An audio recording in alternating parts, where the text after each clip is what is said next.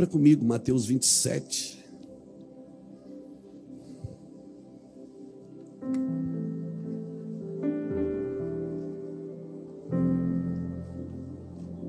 Aleluia. Enquanto eles adoravam aqui, chapaceira total, louvado seja Deus.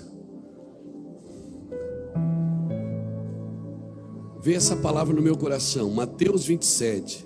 Nós temos muitos pedidos de oração aqui. Esses pedidos de oração, eles ficam aqui em cima do altar, vou, a gente vai orar, mas amanhã eles ficam aqui em cima. Você está no templo, você sentir de vir orar, você pode pegar esse pedido de oração e orar, amém? Amém? Vamos estar orando um pelos outros, como diz as Escrituras.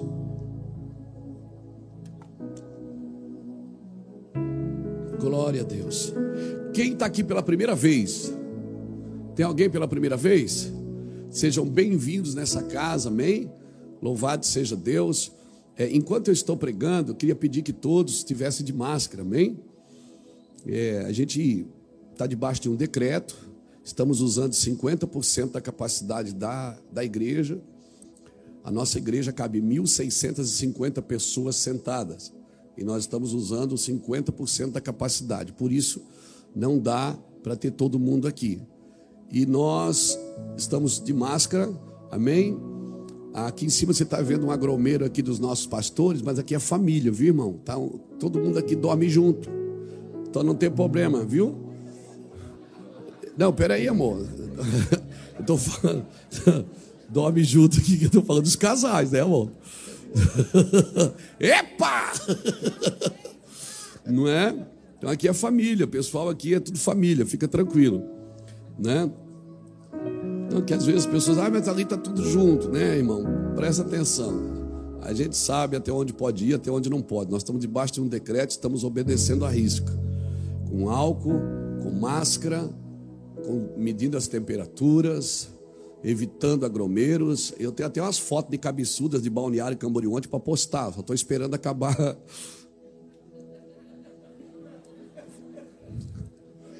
É, eu tô esperando só acabar para postar essas fotos. Fui tentar entrar na Praia Brava ontem, não deu, vim embora. De tanta gente que tinha na praia. Né? Esse lá, não, lá ninguém tira foto para mostrar, você mostra foto da igreja. Não é? Eu acho que aqui está melhor do que lá. Aqui a gente está orando a Deus para as pessoas melhorarem e ficarem curadas. É, então você vem com a câmera para filmar a igreja, para botar depois para encher o saco, então não vem, irmão, fica em casa. Amém? Fique em casa, por favor. Você não está entendendo nada. Amém? Então, essa é a minha palavra para vocês. Ah, porque não estão dando testemunho. Não, nós estamos dando testemunho sim. Nós acabamos de perder um pastor de Covid. Amém? Só que nós temos fé. E nós vamos continuar acreditando que Deus é poderoso para curar. Amém? Nós vamos continuar nos juntando para orar e jejuar e para adorar Amém? Quem não tivesse se sentido seguro, fique em casa, como nós ordenamos, fique em casa os irmãos mais velhos. Mas tem gente que vem com o celular, tira foto e depois fica enchendo o saco. Então, vai atribular o diabo, irmão. Em nome de Jesus. Nós estamos aqui falando de amor. Amém? Abra sua Bíblia em Mateus 27.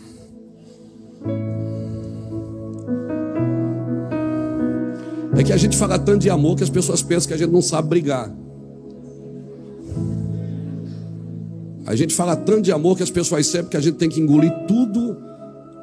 Todo sapo que aparece tem que engolir. Não, não engulo, não, irmãos. Que é justo, é justo. Então vamos lá, Mateus 27, versículo de número 50.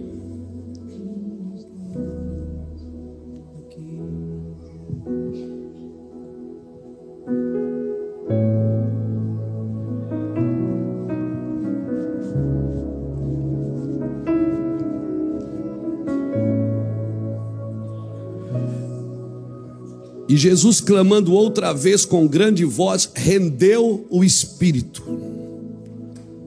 Nesse instante, o véu do templo se rasgou em duas partes, de alto a baixo. Da onde que rasgou? De alto a baixo. Foi de baixo para o alto ou foi de alto para baixo? Do alto para baixo. tremeu a terra e fenderam-se as rochas, abriram-se os sepulcros, e muitos corpos de santos que dormiam ressurgiram. E saindo dos sepulcros, depois da ressurreição de Jesus, entraram na Cidade Santa e apareceram a muitos. Obrigado, Senhor, pela tua palavra. Nós glorificamos e rendemos graças ao Senhor e rendemos graças ao teu nome. Nos rendemos a ti, Senhor, em amor, nos rendemos a ti, submetemos o nosso coração à tua palavra, submetemos o nosso coração à tua vontade, submetemos o nosso coração ao teu amor, e é por isso que nós estamos aqui, por causa do Senhor. Nos reunimos, Senhor Deus, como família, para primiciar este ano e declarar que nada nem ninguém é maior do que o Senhor. Amém. Louvado seja Deus. Irmãos, o Jonatas estava ministrando louvor aqui com a equipe e eu ficava pensando ali, o véu que separava já não separa mais. O que é que separa a gente de entrar em alguns lugares em Deus, irmãos? O que é que separa a gente de entrar em alguns lugares no Senhor? Se não tem mais nada que pode separar, a não ser o nosso pecado. Isaías 59 diz que as mãos do Senhor não estão encolhidas, que não possam te abençoar, e nem os seus ouvidos estão tapados, que não possam nos ouvir. Mas é as nossas iniquidades é que fazem separação entre nós e o nosso Deus. Então não há nada que possa impedir eu de chegar a Deus, a não ser eu mesmo. O diabo não tem esse poder porque o véu foi rasgado. Eu poderia dizer assim, Reuel, canta aquela música para o céu abrir aqui. Irmão, você não precisa cantar uma música para o céu abrir. Você não precisa orar para o céu abrir. Nós não podemos abrir os céus, sabe por quê? Porque eles já estão abertos. A expressão de Jesus na cruz está consumado. A expressão de Jesus na cruz está consumado. Abriu os céus para sempre, meu irmão. Abriu os céus para sempre. Os céus foram rasgados para sempre. O véu que separava já não separa mais. A luz que outrora apagava, ela já não apaga mais. O cordeiro não precisa mais ser sacrificado, já não há mais nenhum sacrifício que possa abrir os céus de novo, já não há mais oferta pelo pecado, diz Hebreus. Então, o que é que me impede de mergulhar um pouco mais fundo? Quando Jesus gritou, Pai, está melhor, está consumado. Ele não disse pai, ele disse está consumado. Ele abriu para sempre. Agora, com a nossa adoração, com a nossa devoção, com o meu amor, com a fé, eu comunico o que? Que eu estou desfrutando desse céu aberto. Amém. Esse fogo não é eu que acendo, esse céu não sou eu que abro. Amém. Não sou eu que abro. Agora, a minha devoção, a minha adoração, o meu amor, a minha fé, eu estou comunicando ao mundo, aos anjos e aos demônios, que os céus estão abertos. O véu rasgou-se em duas partes. Marcos 15, 37, 38 também fala sobre isso. O véu rasgou-se de alto a baixo, ele rasgou de cima para baixo, não foi de baixo para cima. Por quê? Que tinha que ser de cima para baixo e não de baixo para cima? Porque quem mandou fazer esse véu foi o próprio Deus. Se você ler Êxodo capítulo 26, versículo 26, foi o próprio Deus que mandou confeccionar o véu para separar o lugar santo dos santos dos santos. Então, tudo que Deus mandou fazer, só Ele pode abolir. Deus estabeleceu o véu, e esse véu não era qualquer véu, ele tinha pelo menos 18 metros de altura, 9 metros de largura e 10 centímetros de espessura. Era, irmãos, era preciso muitos homens para movê-lo. E o próprio Deus rasgou esse véu. O mesmo Deus que mandou colocar o véu foi lá e rasgou o véu. Então tem coisas que Deus estabelece para um tempo até você entender. Tem coisas que você mesmo Você faz com você mesmo, você cria limites, você cria algumas barreiras para você, até você entender, porque depois que você entende, já não há mais limite, irmãos já não há mais limite para orar, para buscar, para adorar. As pessoas ficam contabilizando quantas horas elas oram, quantos dias elas jejuam, quantos meses, quantos cultos elas participam. Não, irmãos, já não há mais medida. O véu foi rasgado. Amém? Você pode entrar agora pelo sangue da nova aliança, pelo novo e vivo caminho, pelo véu que foi rasgado. E o próprio Deus rasgou o véu. O mesmo Deus que disse: "Põe um véu", disse: "Deixa que eu tiro o véu". Amém? Então você não pode pode costurar o véu que Jesus já rasgou. Você não pode costurar mais o véu que Jesus já rasgou. Rasgou com o seu sangue, com o seu sacrifício. Então, para mim, irmãos, os céus estão abertos. O que é que eu faço? Você pode acessar. Os céus estão abertos. Você pode acessar. Tem coisas que estão aqui. Eu tenho mais ou menos nesse iPad que eu estou aqui pregando para você, onde eu gosto de escrever as mensagens. Antes era no caderninho, mas agora estou passando do caderninho tudo para cá. Fica tudo na nuvem. É, esse iPad ele não consegue guardar todos os materiais que eu tenho. Tem mais ou menos umas 40 mil fotos de ministérios de viagens, de família, e tem mais ou menos uns 5 a 6 mil mensagens escritas, tem estudos profundos, mas eu não consigo acessar tudo. Por quê? Porque ele não, não consegue carregar tudo isso. Tem coisas que Deus disse que ia colocar em você, mas não está em você, está na nuvem. Você tem que acessar isso. Então eu tenho uma senha, Juscelio, que é, não digo, aleluia. Cada um tem a sua. Eu tenho uma senha que tem pelo menos uns dois teras de materiais, tá na nuvem. Então quando a gente lembra, ah, lembra daquela foto que a gente tirou lá, aquela mensagem que a gente pregou em 2005, o que, é que eu falei? Eu falei sobre Reboão. Aí eu escrevo aqui, Reboão.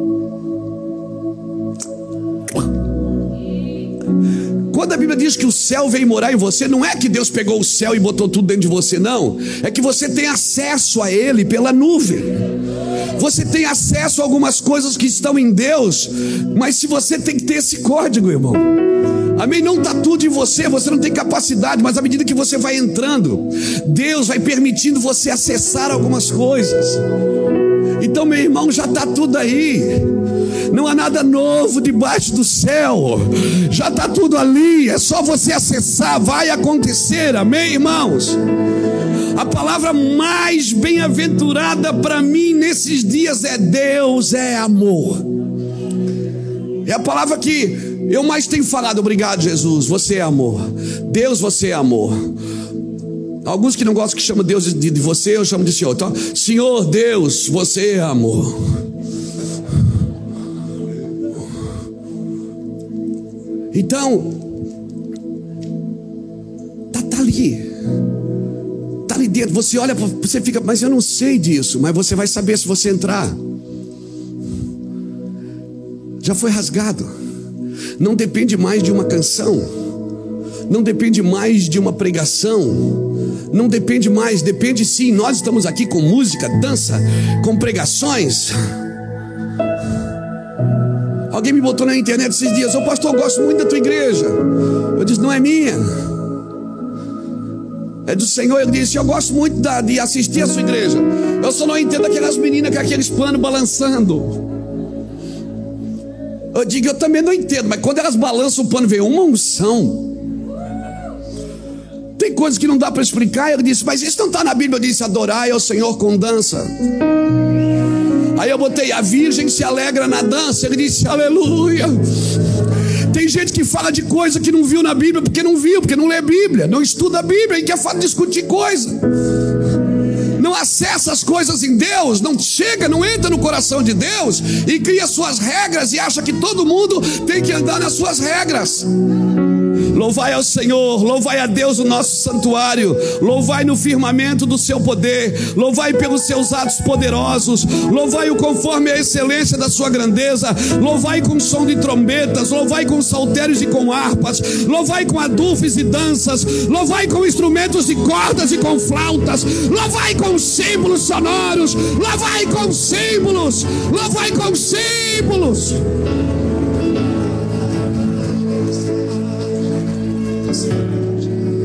Louve com símbolos antissonantes tudo que tem fôlego. Louve ao Senhor. Glória e majestade estão diante dele, força e formosura no seu santuário, glória majestade estão diante dele, força e formosura no seu santuário mas eu não gosto desses panos. Ah, o culto não é para você, o culto é para ele. Não estou fazendo culto para você. Ah, eu não gosto dessa música barulhenta, é muito alto. O culto não é seu, é dele.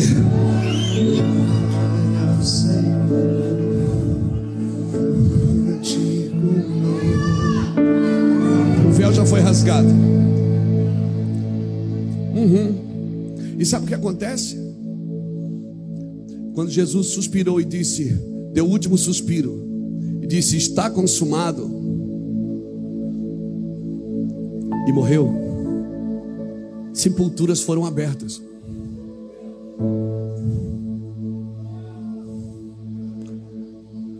Até na morte Deus tem propósito, você precisa entender isso. Você quer, quem quer, quem quer pregar o evangelho assim e ver sepulturas abrindo?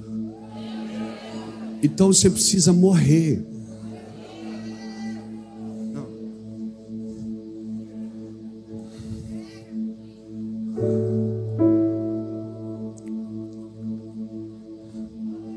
Nós precisamos entender o que estamos lendo e o que estamos adorando. O céu irradia esse amor, irmão. E por que, que você acha que no céu tem amor? Porque Ele está lá. O céu tem amor porque Ele está lá, Ele veio habitar em você. E você também pode irradiar esse amor, querido. Você acha que o mundo foi criado por quê? O mundo foi criado por amor. E por meio do amor ele foi transformado, foi redimido. E por meio do amor ele vai ser transformado no novo céu e numa nova terra. O amor o impeliu a criar o céu. O amor o impeliu a criar a terra. Esse lugar cheio de alegria chamado céu. Você já viu que em cada detalhe brilha o amor de Deus, irmão, da criação, cada detalhe da criação. Presta atenção. Em cada detalhe. Esse dia assim um vídeo na internet, alguém estudou que até o universo tem um som. Muito louco aquilo, irmãos. Todos os detalhes da criação. Então, irmãos, pastor, se tudo tem amor, por que, que a gente sofre tanto? Meu irmão, quando você chegar na eternidade, olha para mim. Você vai chegar na eternidade.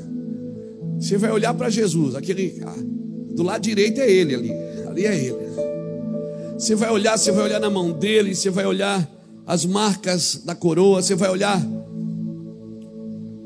as marcas dos pés, você vai dizer: Senhor, obrigado por essas marcas de sofrimento. Ele vai dizer: Luiz, não é marca de sofrimento, é marcas de amor. Você não está entendendo? Transforme as suas marcas de sofrimento em marcas de amor. Para de lamber ferida e transforme tudo que fizeram contra você, tudo que fizeram, tudo que fizeram contra você, transforma isso em marcas de amor. É necessário amar e é necessário ser ferido para aprender a amar. É necessário, irmão, ser ferido. O que você acha? Que o pai valoriza mais? O que, é que você acha que Deus valoriza mais? A vitória de Josué em Jericó ou a família de Raabe que saiu ilesa? A gente foca sempre na vitória de Josué em Jericó. Vem com Josué lutar em Jericó. Eu canto desde menino. Mas o que Deus valoriza mesmo é aquela mulher prostituta que se rendeu e salvou toda a sua família. Porque os detalhes de Deus, irmãos, Ele não reteve o seu amor para si mesmo. Quando é que eu sei que eu estou amando? Quando eu não retenho o meu amor para mim, eu deixo o amor exalar de mim para os outros. Deixa o amor tocar a vida dos outros. Por que, que você pode amar hoje? Porque o amor dele exalou para você. Aquele homem de dores pendurado naquela cruz. O seu amor ilimitado sofrimento, o que é que aconteceu? Ele nos deu a redenção, querido. Não dá, não dá para desassociar o sofrimento do amor. Como não dá para desassociar a disciplina do amor. Hoje, quando você tem que disciplinar alguém, a impressão é que você não ama aquela pessoa. Hoje, a lei dos homens diz que você não pode nem disciplinar seu filho. Quando a Bíblia é contra a Bíblia, isso que a Bíblia diz que Deus açoita e repreende e castiga aquele que ama e que tem por filho, porque nós separamos o sofrimento do amor. O amor não pode sofrer, o amor não pode ser disciplinado, o amor não pode ser, não pode. Está errado, irmão, isso não é bíblico. Não, não desassocie o amor do sofrimento. Jesus, na sua angústia, nas suas gotas de sangue, no seu semblante desfigurado pelo terror e agonia, ele foi escarnecido, irmãos, ele foi desprezado, flechas de ódio atravessaram o seu coração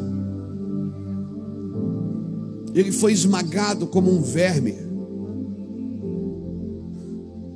Não, você precisa ler Isaías 53 para entender. Mas ele não abriu a sua boca. Porque ele viveu somente para oferecer amor. É que nos foi ensinado que nós temos que fazer isso e aquilo para o céu abrir, para a glória vir.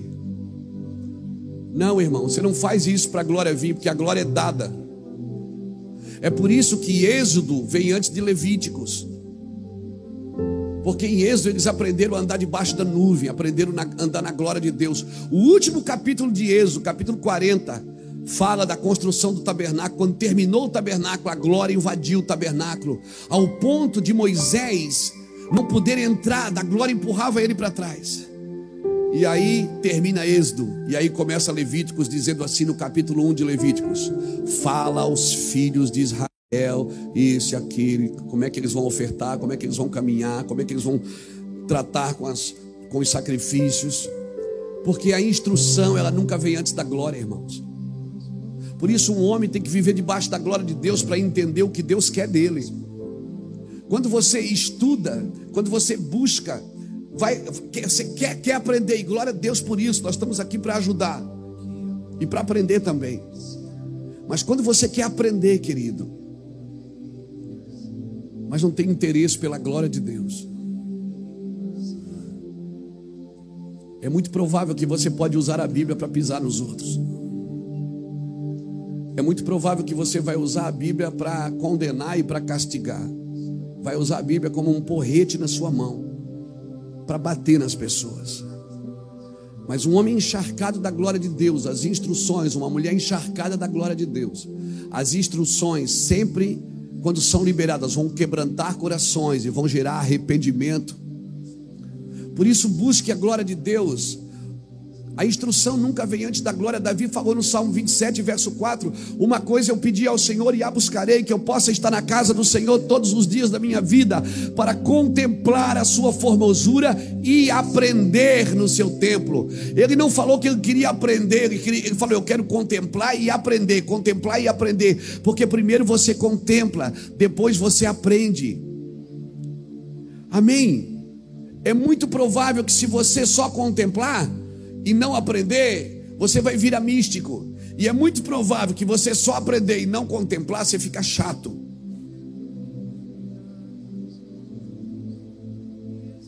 Quando o Senhor dá as instruções, não é para você atrair a glória, é para manter o que você recebeu. Porque a glória já está, o céu já está aberto. Glória não é uma coisa que eu pego e solto. Glória é um ambiente que eu entro, eu entro na glória de Deus. E eu vivo ali na glória. Tem dias que eu vou sentir a glória, tem dias que eu não vou sentir isso. Mas eu estou ali, aquele ambiente me protege. Irmãos, deixa eu ler com você, eu preciso ler um pouquinho aqui para a gente entender o grande amor de Cristo por nós e o grande amor que nós precisamos ter pela pessoa de Jesus Cristo. Não é pela obra, não é pela igreja, tudo isso é, é secundário. Porque, como eu disse ontem, Deus não quer te dar um trabalho, porque trabalho qualquer um pode fazer, Deus quer te dar uma missão. A missão você tem que empregar seu coração em amor. Porque trabalho qualquer um pode fazer sem amor, agora a missão não. Isaías 53 é lindo demais. Olha o que diz o versículo 2: ele foi subindo como um renovo perante ele, e como uma raiz de uma terra seca. Não tinha parecer nem formosura, e olhando, para, olhando nós para ele, nenhuma beleza vimos para que o desejássemos. Era desprezado, era o mais indigno entre os homens, homens de dores, experimentado no sofrimento como um de quem os homens escondiam o rosto, era desprezado, e não fizemos dele caso algum. Verdadeiramente ele tomou sobre si as nossas enfermidades e as nossas dores levou sobre si. Contudo, nós o consideramos como aflito, ferido de Deus e oprimido.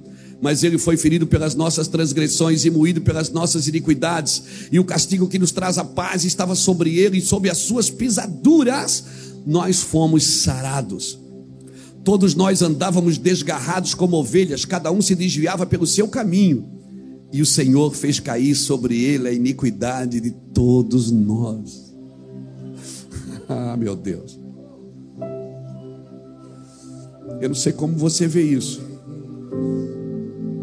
Jesus pagou pelo pecado que eu iria cometer. Eu não tinha nem nascido e ele já pagou. Ele disse: em 1967, Luiz vai nascer. E ele vai pecar muito, ele vai fazer muito, ele vai enganar, ele vai trair sua esposa, ele vai mentir, ele vai roubar, ele vai fazer coisas terríveis. Então, eu já vou levar sobre ele a minha, a iniquidade dele, eu já vou levar sobre mim. A gente insiste em dizer que a gente nasce do pecado natural. Por que, que a gente já não diz que a gente nasce da bênção? A gente insiste em dizer, não, porque nós já, nós já nascemos em pecado. Eu sei que eu nasci em pecado. O pecado natural, o pecado universal. Mas eu prefiro acreditar que eu nasci foi debaixo da bênção. Porque antes de eu pecar, ele já tinha pago o preço. Ele foi lá e pagou o preço no inferno e disse: ó, em 1967 vai nascer um garoto bonito pecador, vai fazer muita coisa errada. Eu já quero deixar aqui o preço. Foi mais ou menos isso que aquele cara da estalagem fez com o, o bom samaritano fez com aquele homem que estava caído no caminho. Gasta aí com ele que se faltar eu pago depois. Meu irmão, por que, que você insiste em achar que a sua vida é miserável, que a sua vida não tem sentido? Por que, que você não olha para esse texto aqui e diz assim, ó? Nós éramos, cada um se desviava pelo seu caminho, e o Senhor fez cair sobre ele a iniquidade de todos nós. Versículo 7: Ele foi oprimido e humilhado, não abriu a sua boca, como cordeiro foi levado a um matador, e como ovelha muda perante os seus tosquiadores, e ele não abriu a sua boca. Pela opressão e pelo juízo foi tirado. E quem pode falar da sua linhagem? Pois foi cortado da terra dos viventes, pela transgressão do meu povo foi ele atingido. Deram-lhe sepultura com os ímpios, e com o rico na sua morte, embora nunca tivesse cometido injustiça, nem houvesse engano na sua boca. Todavia, ao Senhor agradou moê-lo, fazê-lo enfermar, quando a sua alma se puser por expiação do pecado, verá a sua posteridade, prolongará os seus dias e o bom prazer do Senhor prosperará na sua mão. Então ele verá o trabalho da sua mão e ficará satisfeito com o seu conhecimento. O meu servo, o justo, justificará a muitos, e as iniquidades deles levará sobre si.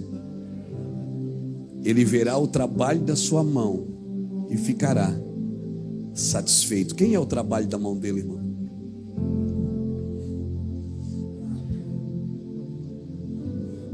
Você é o trabalho da mão dele. Ele olha para você e diz: Olha, valeu a pena ter morrido por você. Mesmo quando você não se valoriza, ele olha e diz: Olha, valeu a pena ter morrido por você. Amém, irmãos? Eu sei que você está buscando algo que faça você feliz. Eu sei que você está buscando. Todo mundo tem a busca pela felicidade. E eu garanto para você que você daria todos os seus bens para conseguir esse lugar. Na verdade, você investiria todo o seu tempo e energia para obter esse lugar. E esse lugar existe, irmão. Eu vou falar de novo: esse lugar existe. Esse lugar está no amor de Jesus. O amor de Jesus, ele responde todas as nossas perguntas. Todas. Você que foi criado sem pai, foi deixado no orfanato, foi largado na casa de alguém, foi posto na porta de alguém. Você que foi fruto de um incesto, de um estupro. Você que nasceu e fica se perguntando: para que que eu nasci? Ô oh, vida miserável. Eu amaldiçoo o dia que eu nasci. Você que já disse isso. Você não faz ideia, Deus não inventou você. Deus não improvisou com você. Ele não pensou, ah, vou fazer, se der, desce, se não der, não deu. Não, ele, ele investiu em você. Ele investiu dor, ele investiu sofrimento, ele saberia que você precisaria ser salvo. Ele investiu lágrimas, ele investiu sentimento. Eu estou falando de você agora. Você é o trabalho da mão de Deus, o trabalho perfeito de Deus o trabalho perfeito da cruz. Você faz parte desse, desse trabalho. E tudo que o Senhor pede é: creia em mim, aceite a minha oferta. Creia em mim, aceite a minha oferta. E você pergunta: o que eu devo fazer para receber esta dádiva? Eu te respondo: Crie um espaço para o amor dele ser derramado no seu coração. Eu não posso depositar a minha dádiva em um coração cheio. Eu só posso depositar a minha dádiva em corações vazios. É por isso que você está vazio. É por isso que Deus tem que criar sentimentos de esvaziamento em você. É por isso que você diz: Eu estou vazio, eu estou angustiado, eu não tenho nenhum sentimento. É necessário esse ambiente para você não dar esse lugar para mais nada e para mais ninguém. Meu Deus, eu vou jogar o microfone em você. Você precisa entender o que eu estou dizendo. Você precisa se esvaziar de tudo para Ele poder encher você de amor até você se tornar dele e ele seu para sempre. O meu amado é meu e eu sou dele.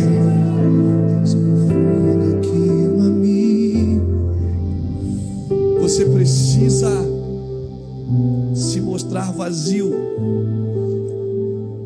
O Senhor fala assim para mim e para você nessa noite: Eu estou buscando coração vazios. E enquanto você achar que está vazio é um problema, eu não posso te encher. Você está sempre tendo que ser preenchido por alguma coisa. Quando você não tem ninguém para conversar, você liga para conversar. Você quer preencher a sua vida com alguma coisa. Para tudo. Para tudo.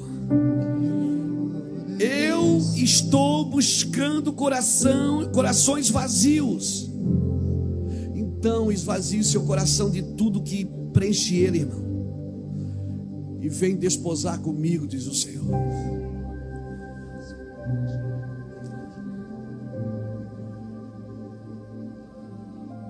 Às vezes a gente diz: Ah, mas a igreja está tão fria. A gente não tem mais sentimento nenhum. Será que a nossa adoração não era na alma, irmãos? Será que a gente não fez muita coisa na alma? Hum? Será que quando desligou a música, apagou as luzes, o que, que a gente tinha para oferecer? David Robinson falava uma coisa interessante nas conferências que a gente ia dele. Ele dizia: se você precisa de uma música para adorar, você ainda não sabe adorar. Ainda não há um cântico novo na sua boca. Você pode fazer canções para ele. Você nunca vai gravar um CD, graças a Deus. Mas você não precisa de mais nada. É só você e ele. Eu estou tentando nesses sete dias, irmãos, despertar a gente para um lugar. Porque não se trata mais de informações. Muita gente do Brasil vem aqui em Itajaí, nos nossos cultos, nos nossos cafés de pastores. Estão agora invadindo o norte, invadindo lá Campinas, lá Brasília, Rio de Janeiro. As igrejas que caminham conosco, elas estão abarrotadas de gente, só não estão funcionando em alguns lugares por causa da pandemia. Então, irmão, é gente para todo lado. A unção está presente. A gente abre a Bíblia, cada enxadada é 10 minhoca. É um negócio louco. Você, eu leio um versículo, eu, cada vez que eu abro a Bíblia, eu já pego um caderno, porque eu não dou conta, irmãos. Eu não dou conta falar tudo, de escrever tudo que o Senhor tem dito. E ele disse, Luiz, nada disso, tudo é importante agora. Importante agora, você já sabe bastante. As pessoas se juntam para te ouvir. Eu sento num lugar, é só começar a abrir a boca, junto um monte de gente ao redor. Qualquer lugar que você abra a boca, você liga o celular para fazer uma live, daqui a pouco tem 15 mil pessoas ao seu redor ouvindo. Então não é mais isso, irmãos. O Senhor está dizendo: Eu quero encharcar vocês de amor. Eu quero encharcar os seus corações de amor, de amor, de amor. Nós, sabe o que nós estamos pregando hoje, Felipe? Isaías 53. O básico do básico do básico do básico, o beabá do cristianismo. Nós não queremos saber qual é a última revelação. Eu não quero mais que as pessoas corram aqui atrás da última revelação, atrás da última, qual foi a última palavra que eles falaram. Não, não é isso. Nós não estamos aglomerando seguidores. Nós queremos um exército de gente apaixonada por Cristo, apaixonada por Jesus, apaixonada por Jesus, pessoas apaixonadas por Jesus, que estão lá na empresa trabalhando, de vez fecham os olhos. Te amo, Jesus, eu sinto teu amor aqui. Amém. Eu sinto teu amor aqui. Se esvazie, irmãos. Eu só posso encher você, diz o Senhor. Se você estiver vazio, eu não estou procurando pregadores nesses dias, nem cantores. Eu estou procurando alguém que esteja tão vazio, mas esteja tão disposto a ser preenchido pela minha glória e pelo meu amor. Nesses dias, nós precisamos acordar para nos esvaziar. Palavra de Filipenses 5, Jackson, 5, 5, 2, 5, perdão, Filipenses 2, versículo 5. Que haja em vós o mesmo sentimento que houve em Cristo Jesus, que sendo Deus não tomou por usurpação ser igual a Deus mas a si mesmo se esvaziou, tomou a forma de servo, foi obediente até a morte e morte de cruz. Mas Deus, ei, lhe deu nome que está acima de todo nome, a qual todo joelho se dobrará e toda língua confessará que Jesus Cristo é o Senhor. O Senhor da minha vida, é o Senhor da sua vida. Ah, meu Deus! Ah, meu Deus! Ele mesmo mandou fazer o véu e ele mesmo arrancou o véu de lá. Você pode entrar. Você pode entrar. Aí você diz: tá bom, pastor, eu entrei. E por que essa luta? Por que essa guerra? Abra comigo Amós capítulo 7. Eu tenho que abrir também, né? Olha o que diz. O Senhor Deus assim me fez ver. Ele formava gafanhotos do princípio do redento da erva seródia.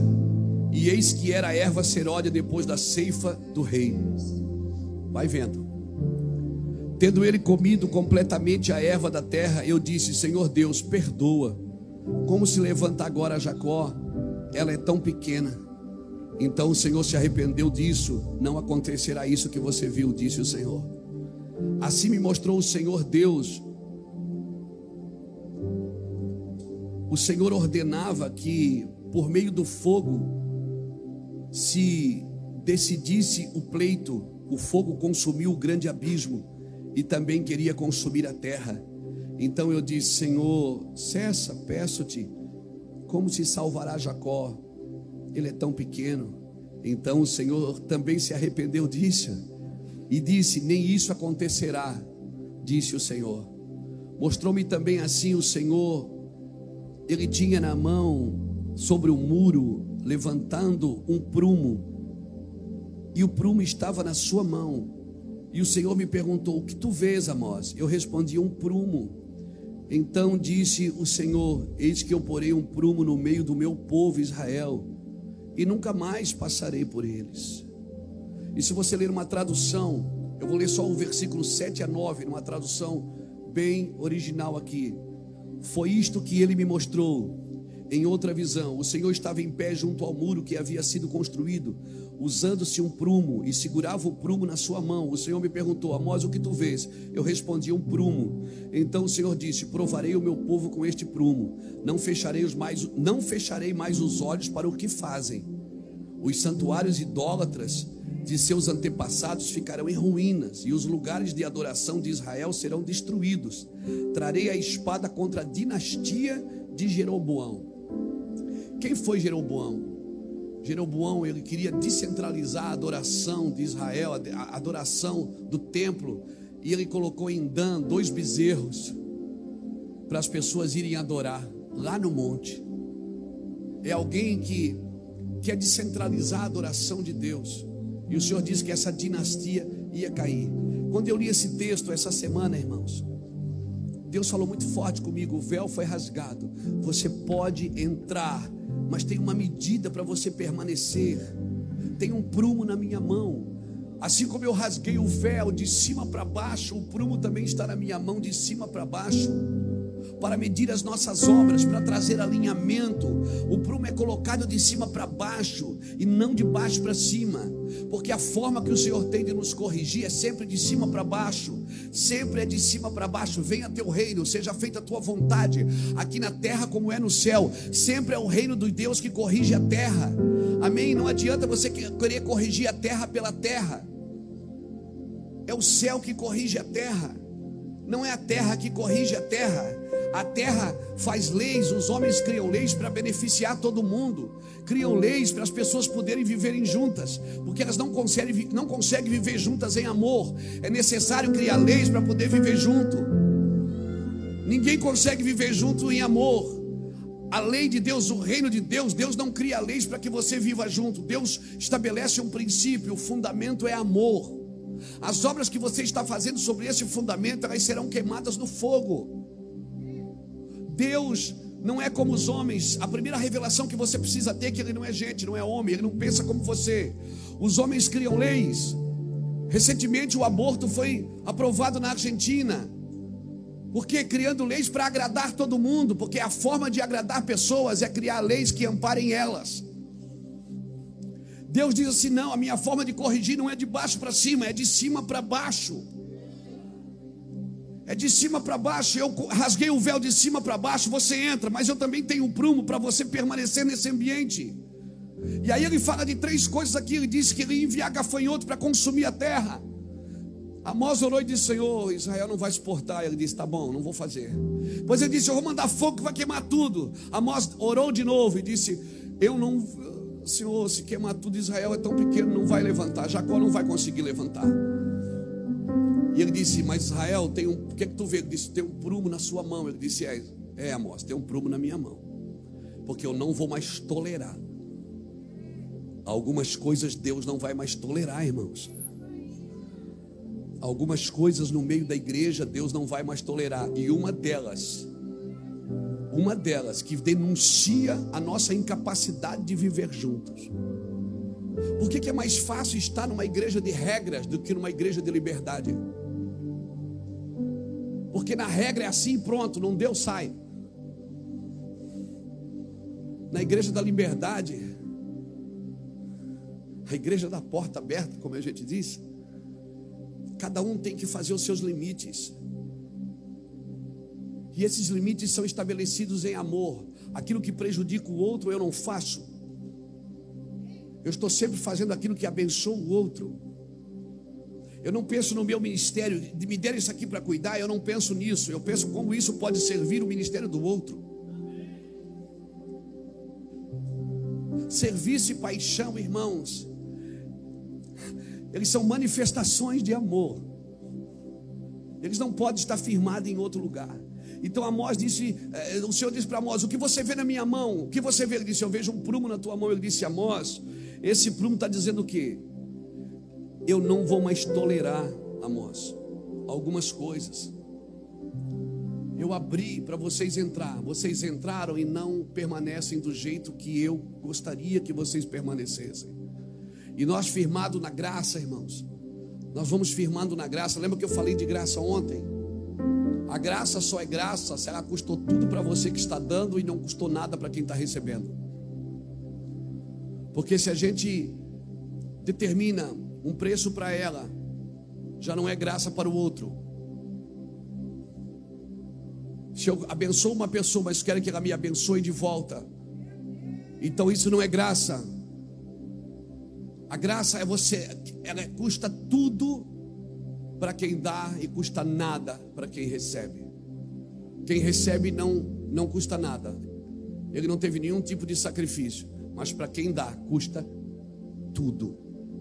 Custa tudo. Então, queridos, nós precisamos entender que esse amor, ele não pode sair daqui de baixo para cima. Ele é sempre de cima para baixo. Que essa entrada ao corpo de Cristo, ela é sempre de cima para baixo, nunca de baixo para cima.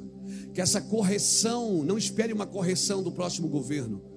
Não espere uma correção do próximo presidente ou do próximo governador. Não, a correção sempre vem de cima para baixo. E quem não estiver de acordo com esse prumo, vai passar o seu tempo, teve a oportunidade de fazer, mas não fez. Então eu então deixo um recado para você. Viva em amor. Deixe o amor de Deus penetrar no seu coração. Viva em amor. Abra comigo o Salmo. Deixa eu dar mais um versículo para a gente firmar essa palavra. Salmo 118.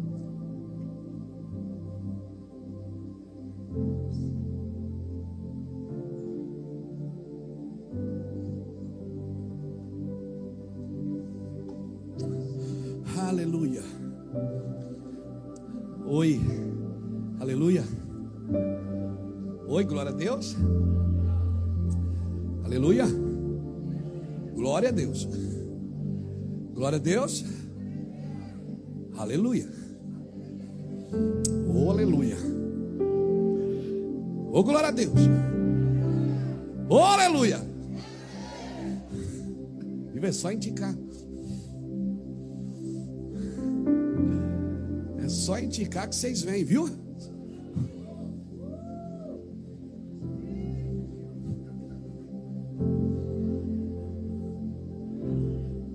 Salmo 118 é lindo demais. Eu vou ler só uns versículos. Rendei graças ao Senhor porque Ele é bom e o seu amor termina amanhã, depois da manhã, quando terminar as primícias. O seu amor dura para sempre. Diga a Israel, o seu amor dura para sempre. Diga a casa de Arão, o seu amor dura para sempre. Diga os que temem ao Senhor, o seu amor dura para sempre. Na minha angústia invoquei o Senhor e ele me ouviu e me libertou. O Senhor está comigo, não temerei. O que me pode fazer o um homem? O Senhor está comigo, ele é quem me ajuda. Verei cumprido o meu desejo sobre os, os que me odeiam. Olha só, Deus que me guarde. É melhor refugiar-se no Senhor do que confiar no homem. É melhor refugiar-se no Senhor do que confiar nos príncipes.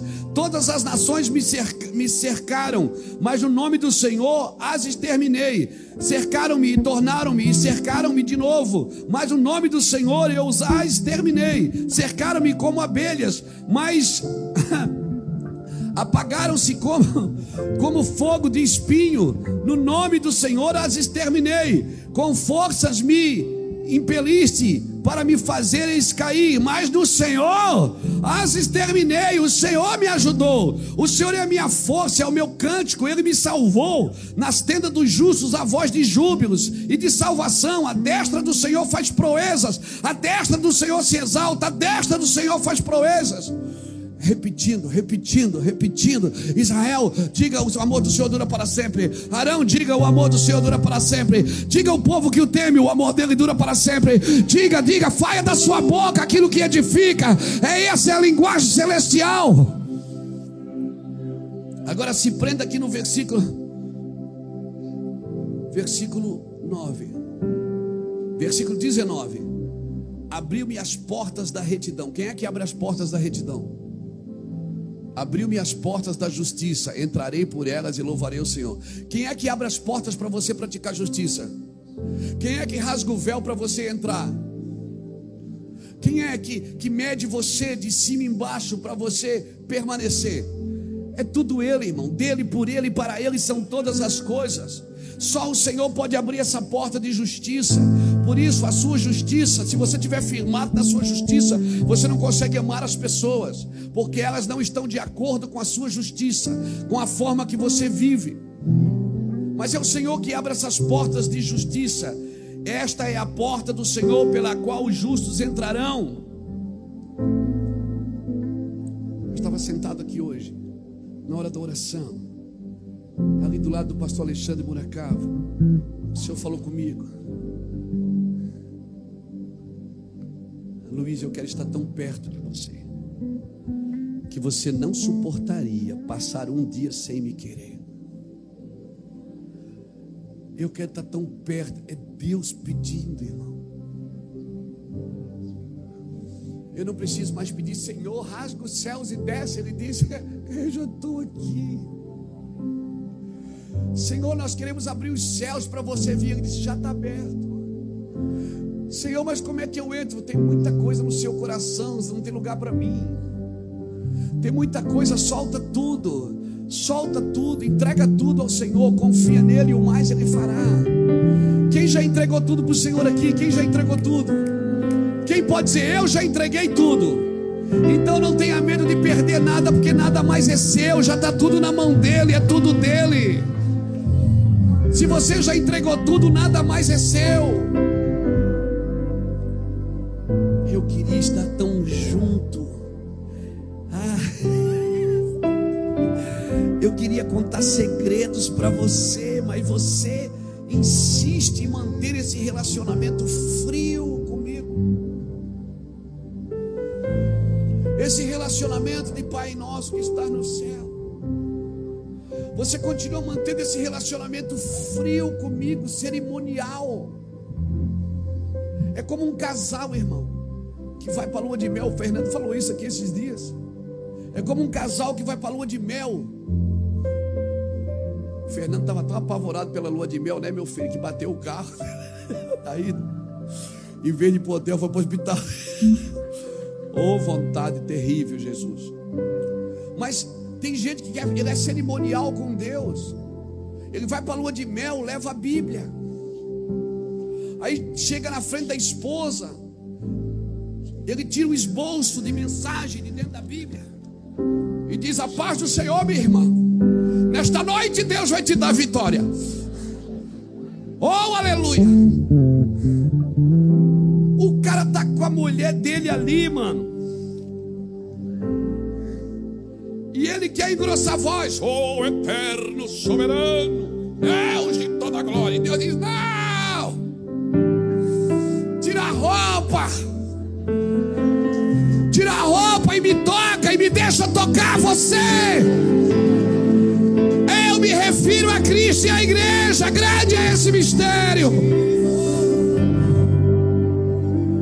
cara, não, ele insiste porque ele, é, ele aprendeu assim, a igreja é assim, então tem que ser assim.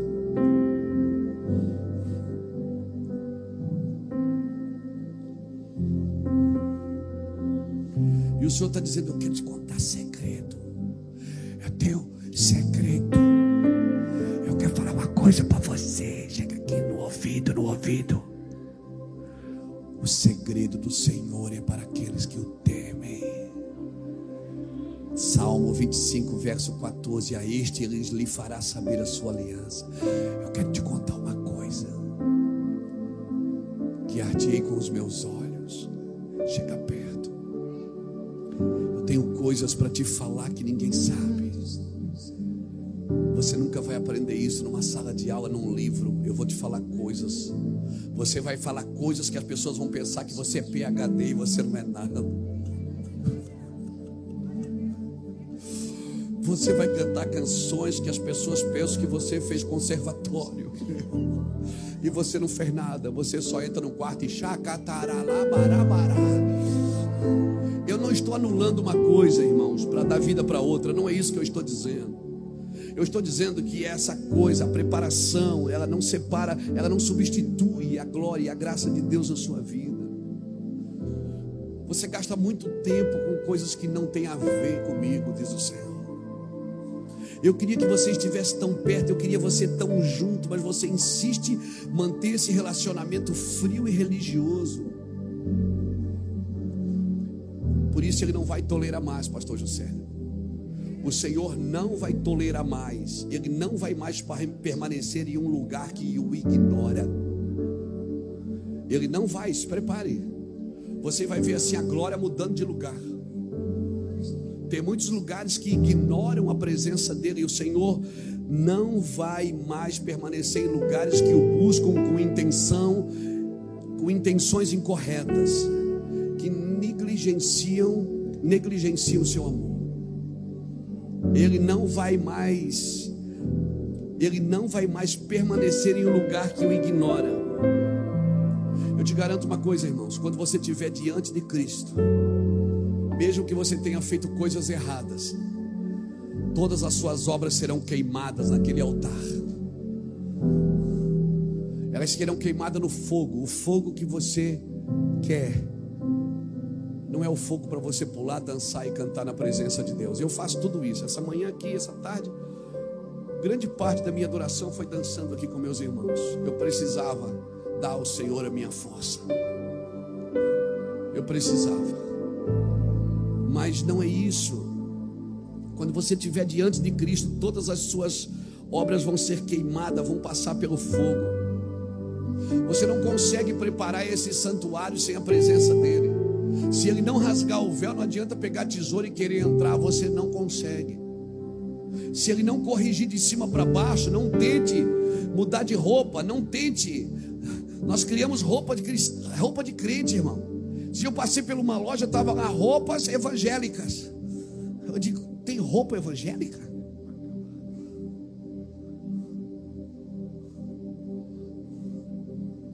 Porque nós criamos padrões para servir a Deus.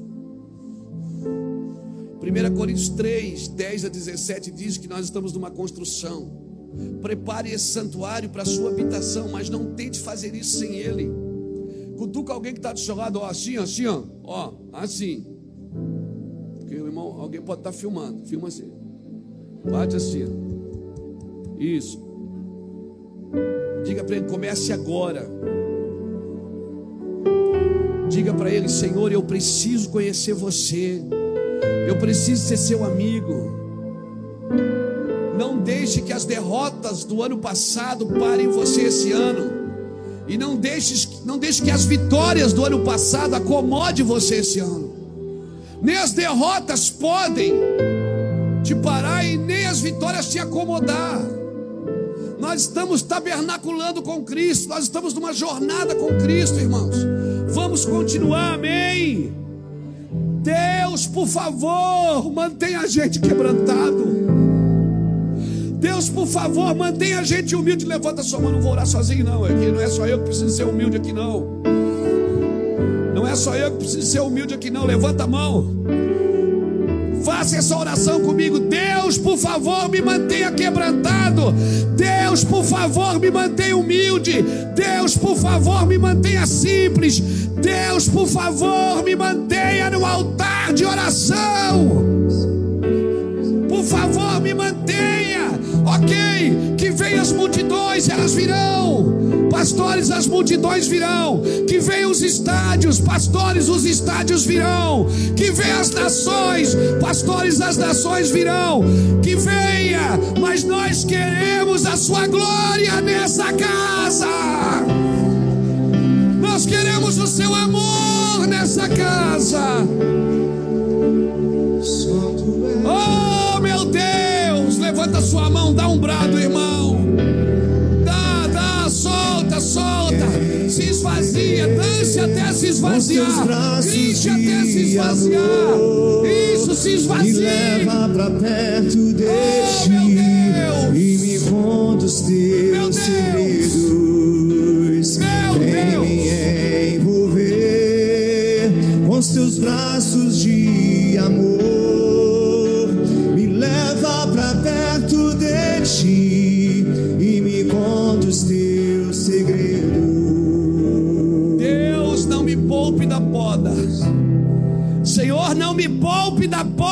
me poupe da disciplina, ainda que seja dolorosa. Mas eu quero permanecer no Cristo. Eu preciso, pastora Miriam, permanecer no Cristo. Eu sem o Cristo eu sou um homem ruim. Eu sem o Cristo eu sou adúltero. Eu sem o Cristo eu sou pecador. Eu sem o Cristo eu tenho medo das minhas reações.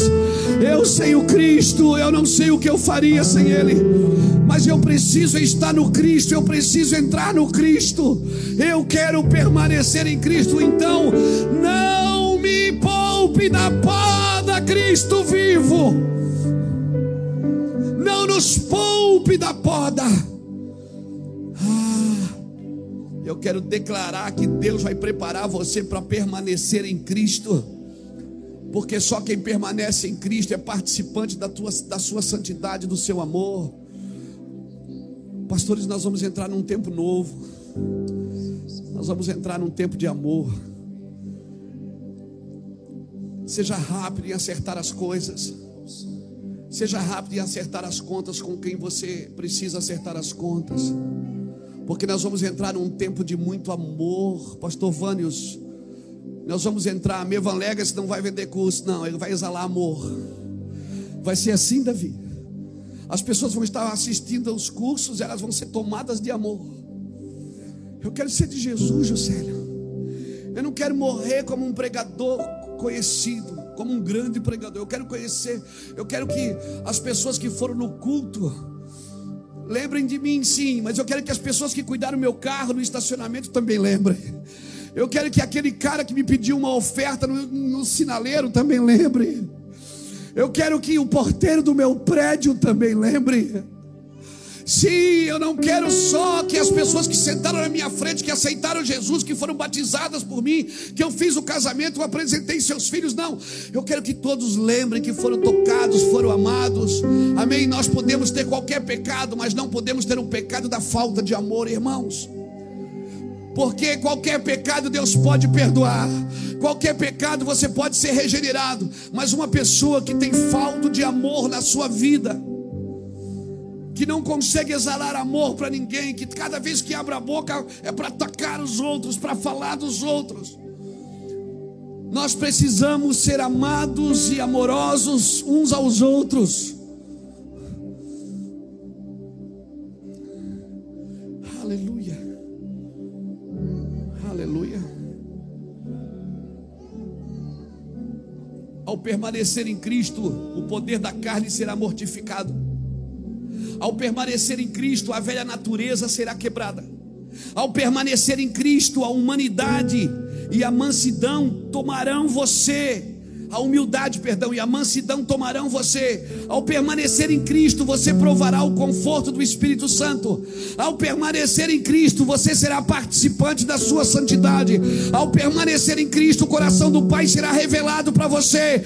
Ao permanecer em Cristo, o amor e compaixão do Pai se revelará a você. Ao permanecer em Cristo, você dará mais fruto e o seu fruto permanecerá. Ao permanecer em Cristo, você terá compaixão dos outros. Ao permanecer em Cristo, a chuva cai também. Para selar essa palavra em nome de Jesus. Ao permanecer em Cristo, você vai querer servir a todos. Você não vai procurar ser servido, você vai procurar servir. Levanta sua mão assim. Eu declaro sobre a sua vida em 2021 uma fé robusta e uma paciência corajosa. Tudo isso firmado num amor eterno. Eu declaro sobre a sua vida um amor eterno. Eu declaro sobre a sua vida um amor eterno. Amém. Eu declaro, como diz Tiago, capítulo 1, versículo 2: Irmãos, tendo por grande alegria o passar de por provações, sabendo que a prova da vossa fé desenvolve em vós a perseverança, e a perseverança deve terminar a sua obra, para que sejais maduros, completos, não tendo falta de nada. Eu declaro Tiago capítulo 1, versículo 2: passamos um ano inteiro por provações, perdemos amigos, perdemos parentes, perdemos pai, perdemos mãe, perdemos filhos, perdemos pessoas, perdemos emprego, perdemos irmãos.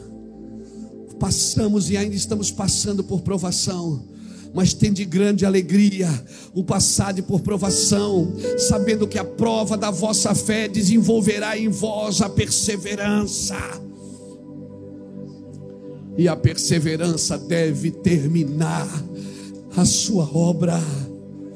Ela vai terminar a sua obra até que nós nos tornemos maduros, completos, sem falta de nada. Eu chamo isso, sabe do que? Provação santificada. Sabe o que é provação santificada? Não é uma prova que você entrou, é uma prova que Deus permitiu que você vivesse para santificar e aperfeiçoar o seu amor. Porque tem prova que é você que entra. Tem prova que é você que entra. A aprovação santificada, ela produz em nós um espírito purificado. A aprovação santificada, a aprovação santificada, ela torna você mais simpático, sabia? Mais querido. Se a prova mudou, o seu semblante ficou ruim, ficou triste, essa prova não é de Deus prova de Deus vai produzir alegria. A aprovação santificada nos torna mais humildes e cautelosos. É, mesmo que a figueira não floresça, Felipe, eu comerei. E ainda que falta o produto na vinde, e os campos não produzem alimento, todavia eu me alegrarei no Senhor. Pastor, e quando essa prova acabar, o que, que o senhor acha? Você não vai se justificar tão rápido como antes você fazia. Você não, não se achará mais tão perfeito como você se sentia antes. Você não falará tanto das suas ações como você falava antes. Nós vamos aprender a falar, ainda que seja com disciplina, ainda que seja para disciplinar e corrigir, mas vamos falar com ternura, com amor. Todos nós precisamos entrar nesse lugar. A aprovação santificada nos tornará mais gratos. A aprovação santificada te tornará desapegado das coisas materiais, totalmente livre. Depois de passar por provações, você não vai mais querer somente construir seu ninho. Você vai querer abrigar a muitos nesse lugar que você está em Deus, debaixo das asas da misericórdia. E agora você provou a misericórdia, você vai querer manifestar misericórdia, porque só conhece misericórdia quem já experimentou ela. Ah, meu Deus, não converse de passagem com Jesus.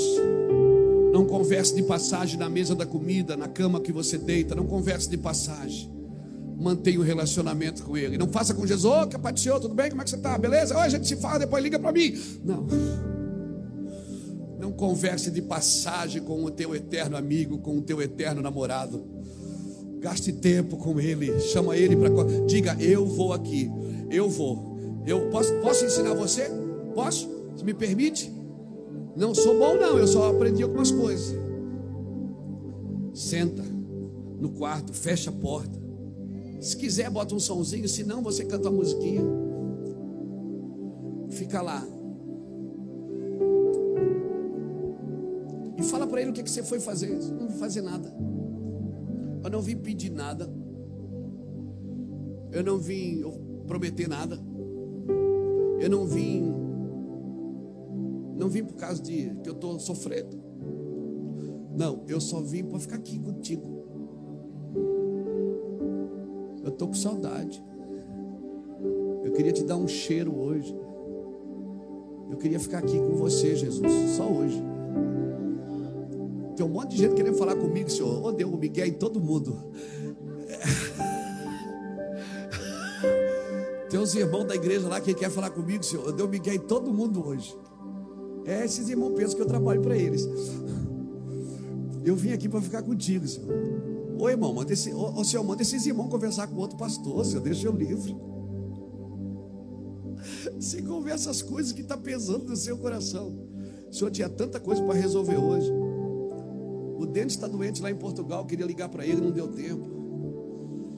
O irmão do Japão, o senhor vinha para cá, para Itajaí, mas parece que fechou a fronteira e não vai poder vir. O Felipe está indo embora para Goiânia, senhor. Abri a igreja lá.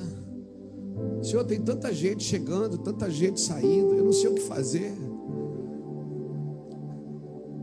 Passa um minuto, dois, três, quatro. Aí as palavras vão desaparecendo, você não tem mais nada para falar.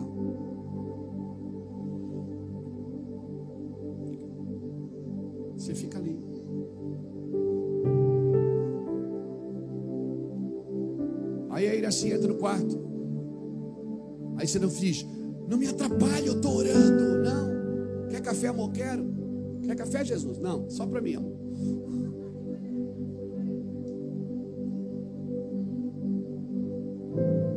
Você acha isso meninice, né? Você está ouvindo isso de um pastor presidente do ministério. Mas aquele que não se tornar como uma criança, desprendida, solta, livre, aberta, sincera, criança é sincera. Criança é sincera. Criança fala o que ela está sentindo e o que ela está pensando. Ela não ludibria a sua oração, ela fala para Deus o que ela é. Não converse de passagem com Ele. Fixe seus olhos nele, fixe seus ouvidos nele. Se a gente pudesse aproveitar melhor as horas que nós dedicamos a prazeres inferiores, só para ficar ali com Ele. Eu sou um homem muito difícil de lidar, irmãos. Só quem vive perto de mim sabe. Eu sou cheio de fantasmas. Tem alguns fantasmas que eu luto com eles até hoje. Eu nunca vim aqui na frente e mostrei uma coisa que eu não sou. Quando eu estou mal, eu ligo para alguém prega que hoje eu não estou legal. Eu nunca escondi as minhas fraquezas. Mas se tem uma coisa que os céus nunca vão poder me condenar, é de não ter gastado a minha vida com Ele. Eu gasto a minha vida com Ele, comprometo tempo com minha esposa, tempo com os meus filhos, tempo com minhas netas, tempo com os meus amigos, mas isso o céu nunca vai poder dizer, Luiz, não.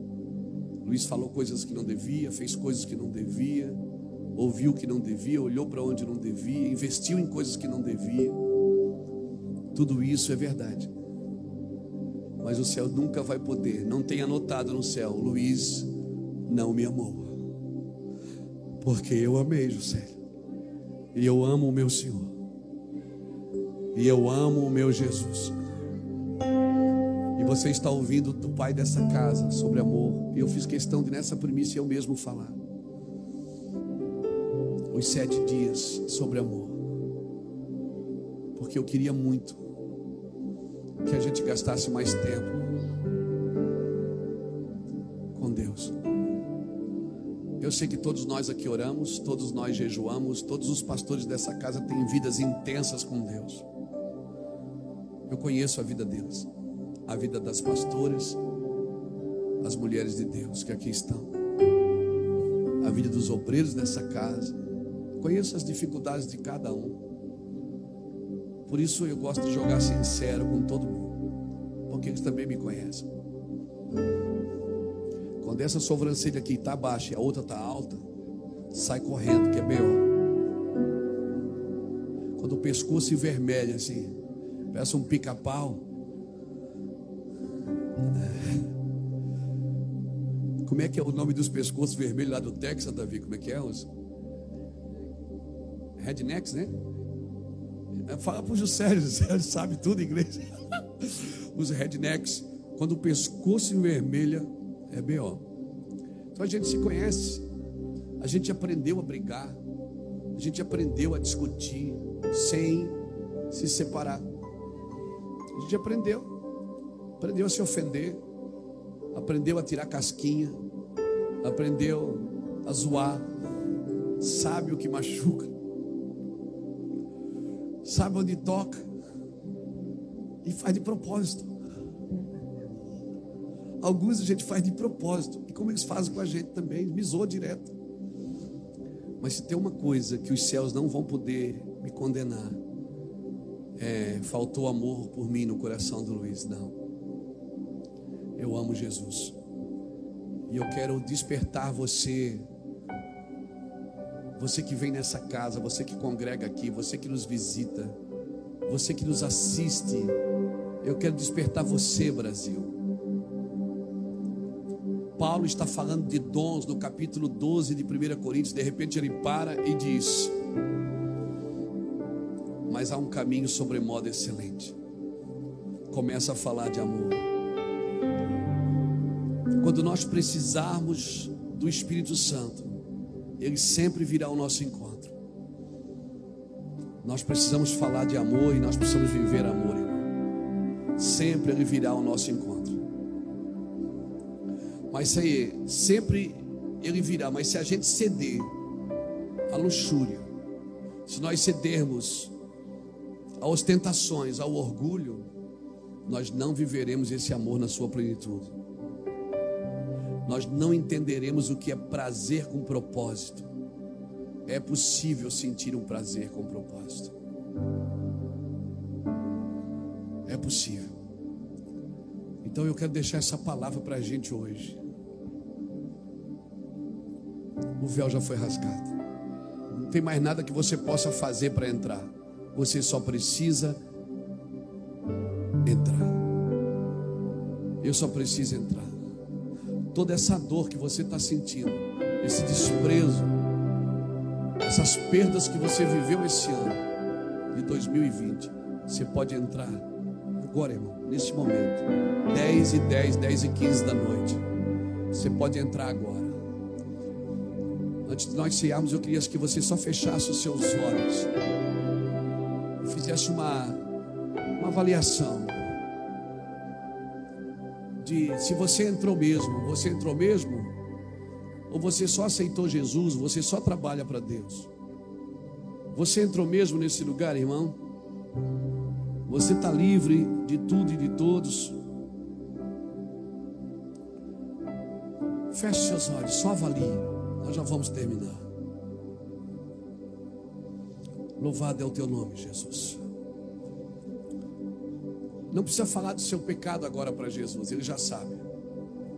Quando o machado caiu na água, Eliseu não perguntou quem derrubou o machado, ele perguntou aonde está o machado, onde caiu. Deus já sabe quem nós somos, mas Ele quer ouvir da gente: Senhor, me leva para esse lugar de amor contigo.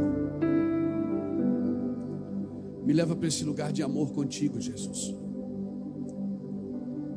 Me leva para esse lugar de amor. Vai haver um destravar no seu espírito aqui agora, irmãos. Vai haver um destravar na sua alma aqui agora, meu irmão. Receba a graça de Deus na sua vida. Receba fogo do Espírito Santo na sua vida. Receba. Feche seus olhos, olha para dentro de você. Esquece as coisas que você tem que fazer, esquece a hora, esquece a, tudo, esquece tudo agora. Só diga: Eu quero viver esse amor, eu quero entrar nesse lugar que o véu está rasgado. Eu quero ser medido pelo Senhor. Receba essa palavra no seu espírito.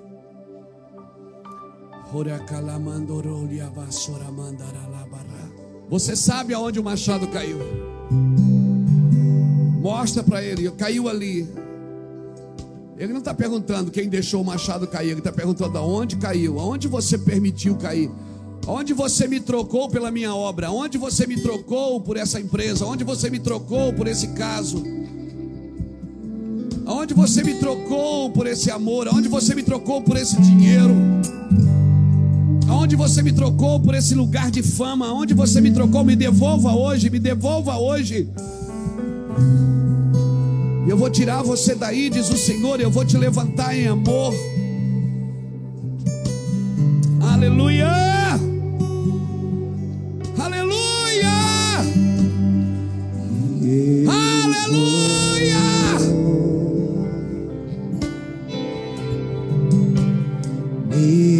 Pra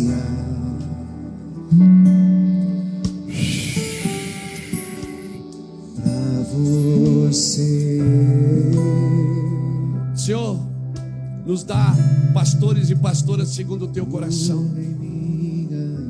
Levanta os homens do Brasil, as mulheres do Brasil com fogo nos olhos e o coração encharcado de amor, Jesus.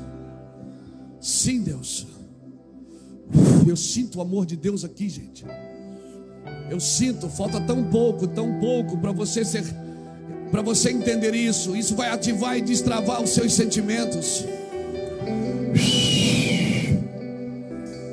Você nunca mais vai mendigar amor, nunca mais vai fazer algo para se sentir alguém, nunca mais vai comprar amor pelo serviço, nunca, nunca, nunca, nunca, nunca mais.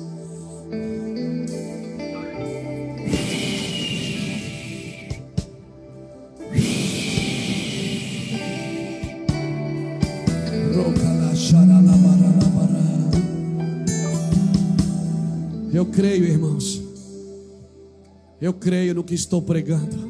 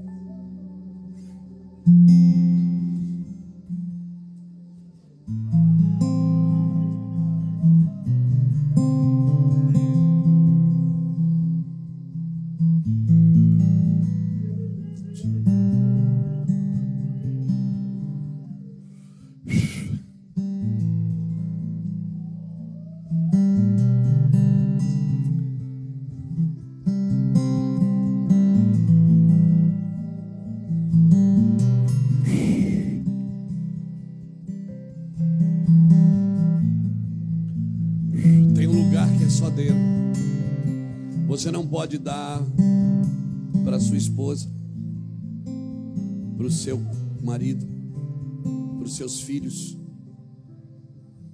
para o seu ministério. É só dele.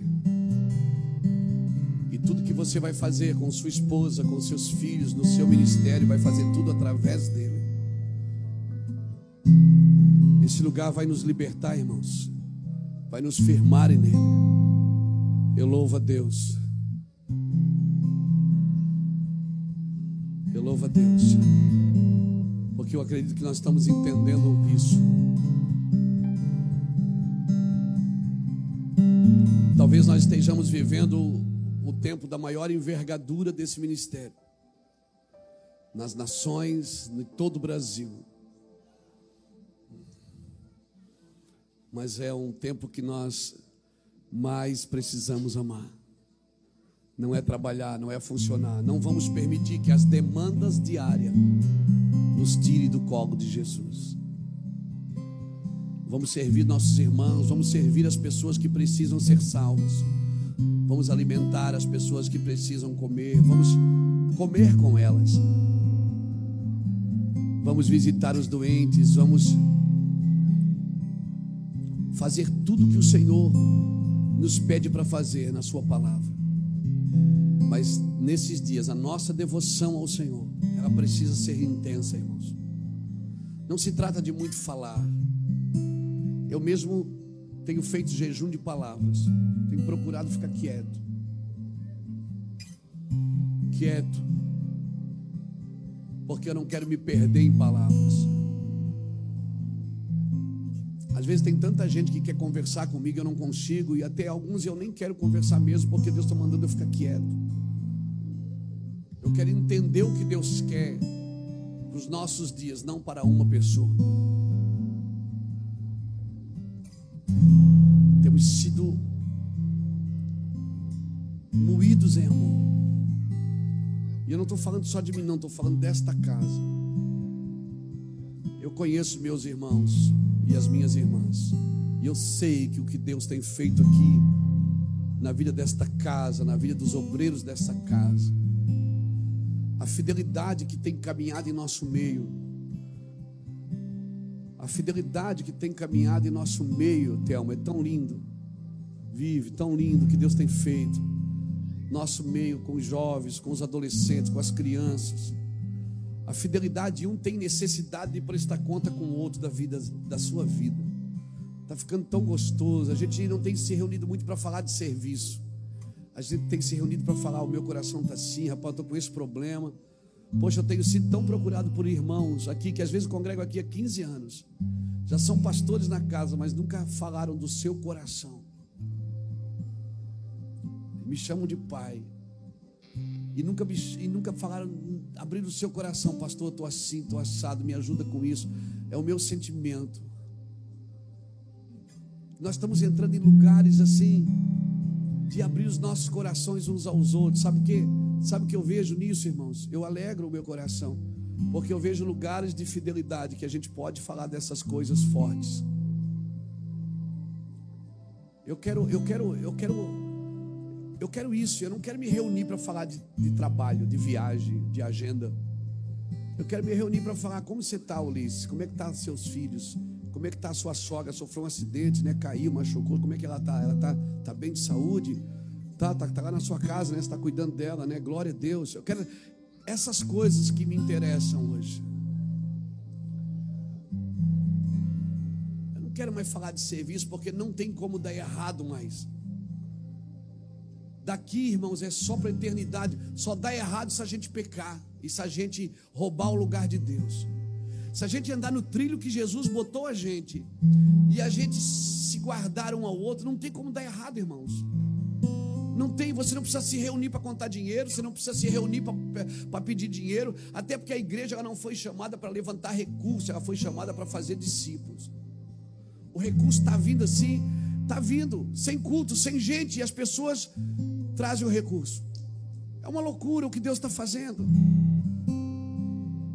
Pessoas que ligam, pastor, quero ajudar. Eu digo, não, não precisa agora.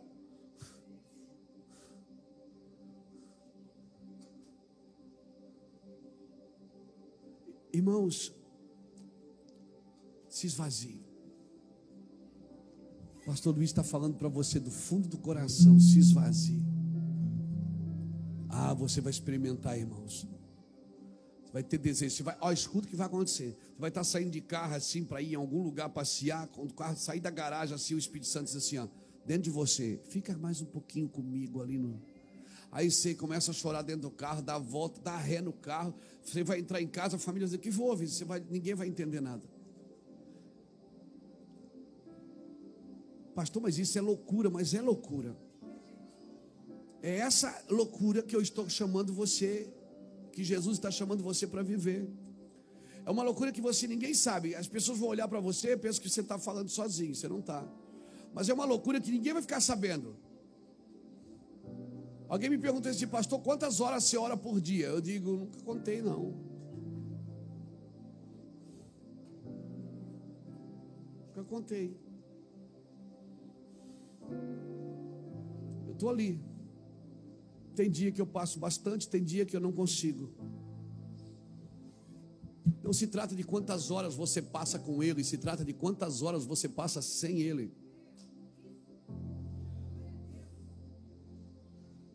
Não é quantas horas você fica com Ele, é quantas você fica sem Ele. Então, irmãos, permanecer em Cristo.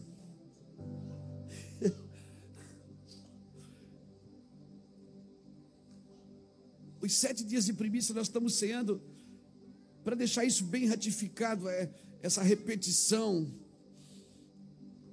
Permaneça em Cristo vazio.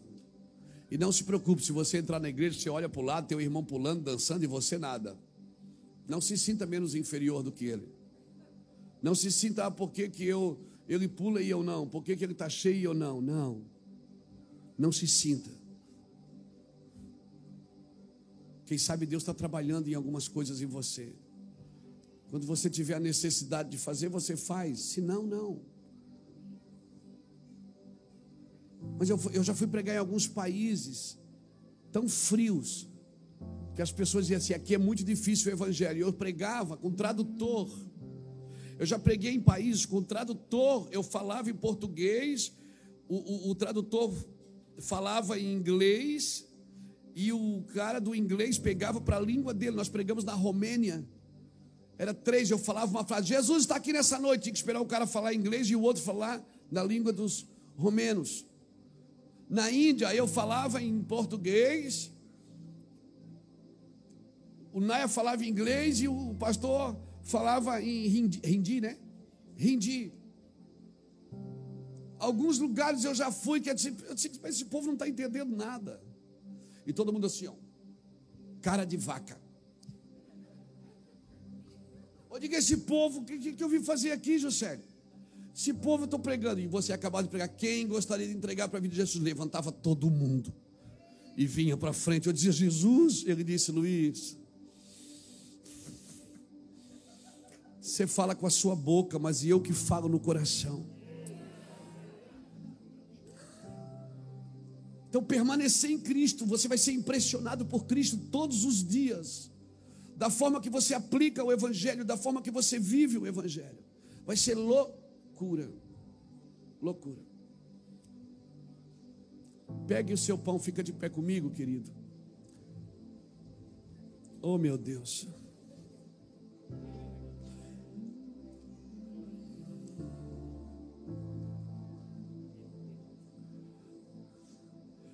Um dia, deixa eu falar do pão aqui para você.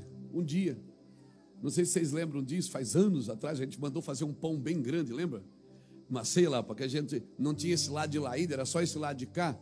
A gente mandou fazer um pão bem grande, enorme, tamanho desse altar, desse púlpito aqui.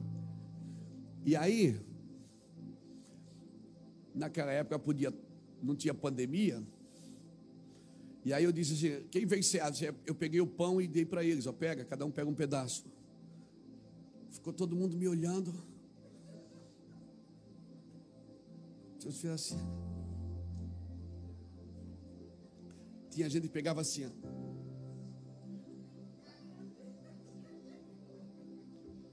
E eu fiz de propósito. Loucura. Essas loucuras a gente fazia, não tinha muita câmera para mostrar para os outros. Nós já fizemos loucura aqui que se mostrasse, eles já tinham fechado a igreja, não é? e aí tinha, e a palavra que veio no meu coração é: você está com nojo de pegar o pão da mão do irmão que está do seu lado? Jesus não teve nojo de pegar você da mão do diabo e chama você de minha delícia. Pronto, acabou todo mundo.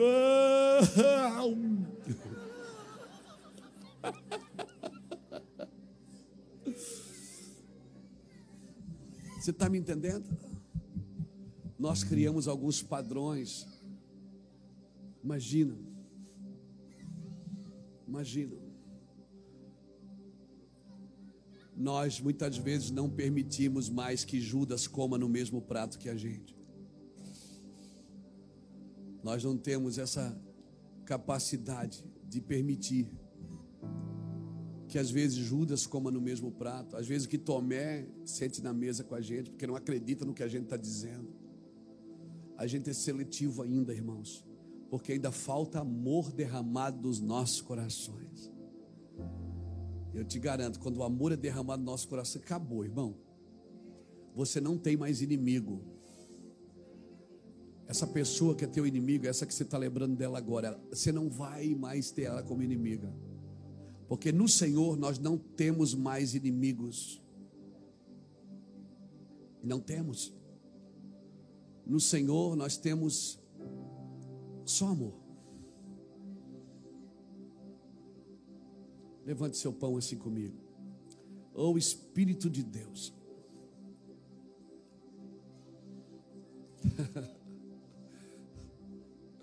Não tem ninguém digno aqui de sentar à tua mesa, paizinho. Ninguém aqui é digno de comer do teu pão. E muito menos sentar na tua mesa.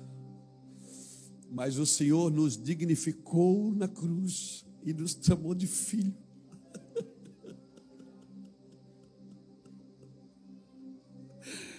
O Senhor nos chamou de filho. O Senhor nos chamou de filho, nos deu um nome, uma identidade. Ah, o Senhor traz pessoas para nos ouvir. O Senhor não existe. O Senhor não é gente.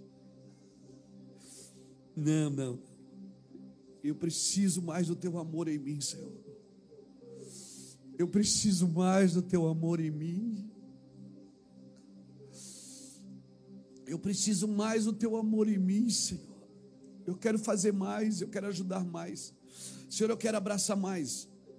Eu quero beijar mais. Essa máscara não vai me parar. Esse distanciamento não vai me parar. Eu quero dar mais de mim.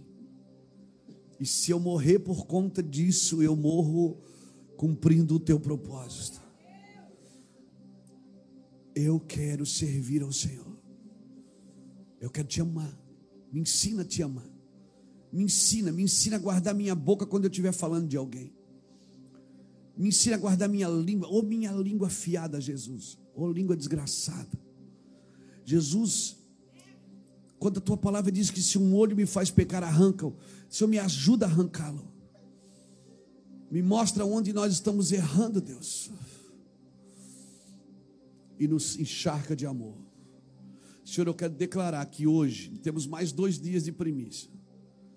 Até o último dia nós vamos estar rasgado aqui, Jesus, destruído, por causa do teu amor que nos constrange. Obrigado por poder permitir eu comer do teu pão. Participamos todos do nome do Pai, do Filho e do Espírito Santo.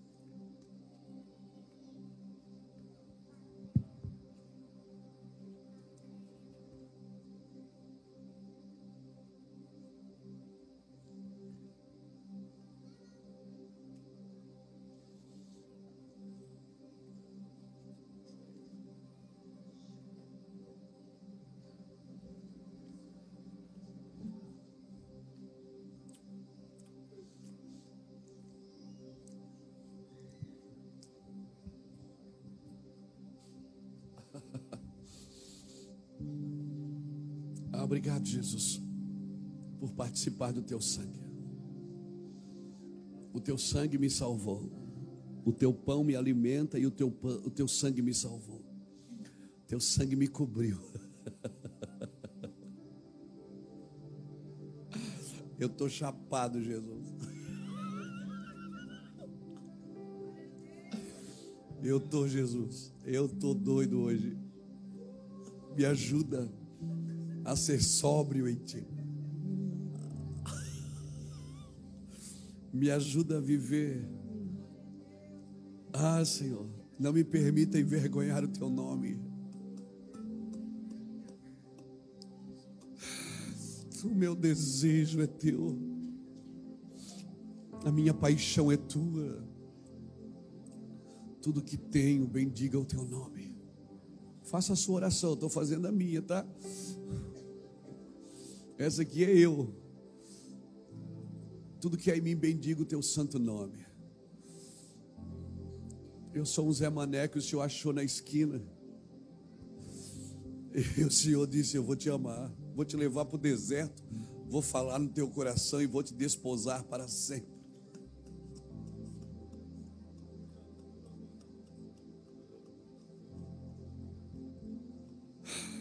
Talvez eu já estivesse morto, Jesus. Talvez as minhas filhas e meus filhos não seriam missionários, não seriam teus filhos também. Talvez as minhas netas não estariam nesse altar aqui dançando. Os meus amigos não estariam sentados aqui à minha direita, na minha frente. Talvez eu estaria em algum buraco deste planeta, Deus. Mas o Senhor foi subido como renovo o castigo que nos trazia a paz estava sobre o Senhor.